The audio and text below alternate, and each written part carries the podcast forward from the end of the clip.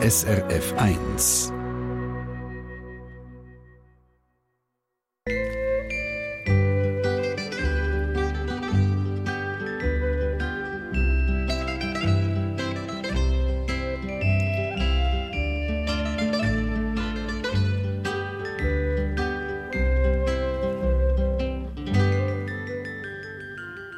Und zwar schauen wir zu den Menschen, die vor mehr als fünf Wochen durch ein schweres Erdbeben Angehörige Haus und Hab und Gut verloren haben.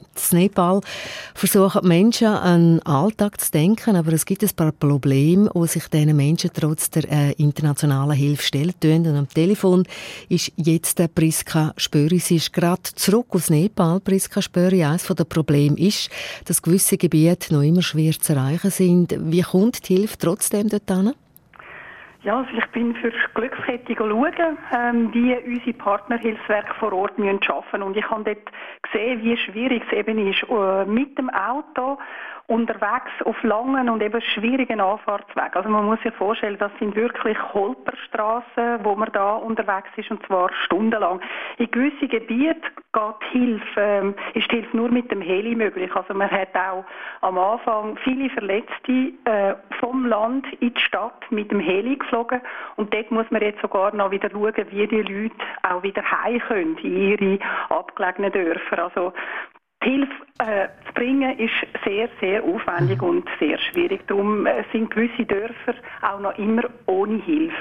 Die Menschen möchten so schnell wie möglich natürlich ihre Häuser wieder aufbauen, aber Baumaterial ist knapp, nicht nur auf dem Land. Warum?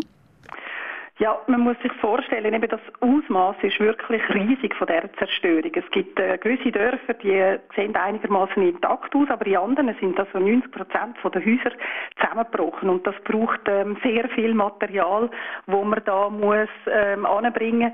Preise sind sofort gestiegen, also Ziegelsteine zum Teil 100 ähm, Prozent mehr, Bambus sogar zahlt man jetzt dreifach, also vieles wird auch mit Bambus äh, verstärkt. Viele Leute können sich das eben nicht leisten, möchten aber natürlich ähm, so schnell wie möglich wieder ein gutes Dach über dem Kopf.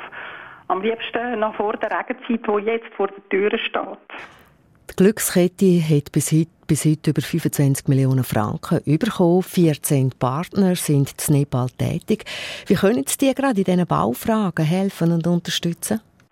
Ja, viel, viele von diesen 14 Partnern sind eben Spezialisten im Wiederaufbau. Das haben sie eigentlich nach dem Erdbeben zu Haiti zum Beispiel oder auch nach den großen Überschwemmungen in Pakistan gezeigt. Und äh, nach dieser Nothilfephase, wo alle mitschaffen, ähm, geht es jetzt darum, den Wiederaufbau zu planen. Und da denkt man über verschiedene Möglichkeiten nach. Es gibt zum Beispiel auch die Möglichkeit, dass man eben das Baumaterial von diesen zusammengefallenen Häusern eigentlich wieder verwenden kann ähm, das andere ist, dass vielen äh, die Mittel fehlen für den Wiederaufbau. Also man kann einerseits auch mit Geld unterstützen, ähm, dass sie sich eben die Materialien können kaufen können.